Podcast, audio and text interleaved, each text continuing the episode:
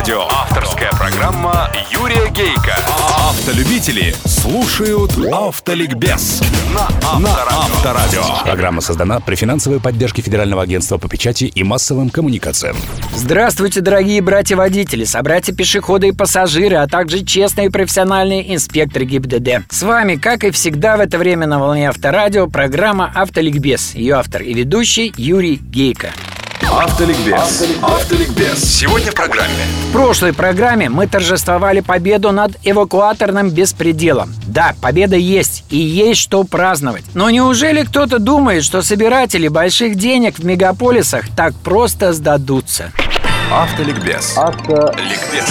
Нет, конечно, не успел еще президент достать авторучку, чтобы подписать этот закон. Как в СМИ замелькала информация о том, что московские транспортники уже запросили аж 300 миллионов рублей на закупку и установку табличек «Работает эвакуатор». 300 миллионов! Я услышал эту цифру в Госдуме и споткнулся. Куда столько? Знающий человек, который меня подхватил, ответил. Ну, половина уйдет на откаты, а другая половина пойдет на закупку табличек и на их установку. К зиме вся Москва будет в таких табличках. К счастью, информация о 300 миллионах рублей для закупки и установки табличек «Работает эвакуатор» не подтвердилась. Зато всплыла другая, не менее шокирующая, но о ней чуть позже. Давайте прикинем. В СМИ не раз мелькала цифра 3000. Столько знаков запрещения стоянки и остановки автомобилей было установлено только в прошлом, 2014 году. А сколько их всего по Москве? Цифра сия велика тайна есть. Но по информации, просочившейся и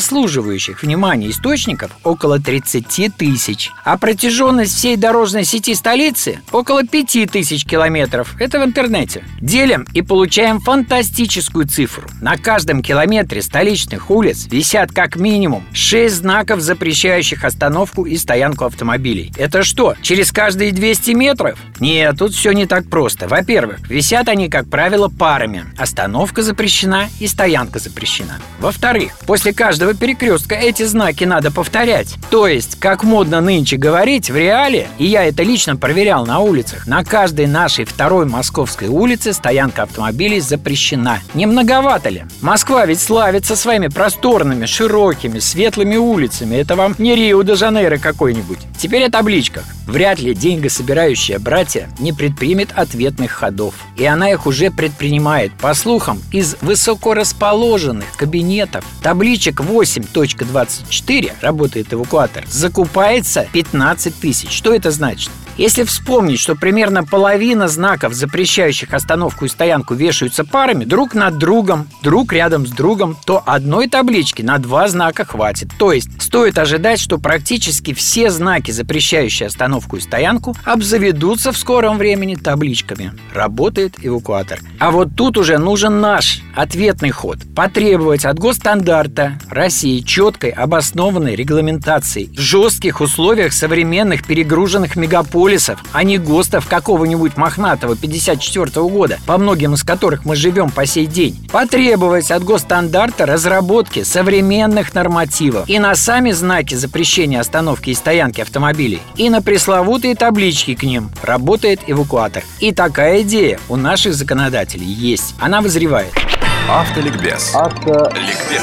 Напоминаю, друзья водители, что с 1 июля сего года начнут действовать очень серьезные ужесточения по поводу опьянения за рулем. В народе это называется «заповторное». То есть, если водитель ранее был лишен прав за управление автомобилем в состоянии опьянения или за отказ от прохождения медосвидетельствования, то при повторном подобном правонарушении водитель будет привлекаться уже не к административной ответственности, к уголовной. Наказание за данное нарушение будет либо штрафом в размере от 100 до 200 тысяч рублей и более, исходя из среднего заработка, или лишением свободы до двух лет и, естественно, лишением прав. И это, заметьте, при отсутствии жертв. При их наличии только тюрьма.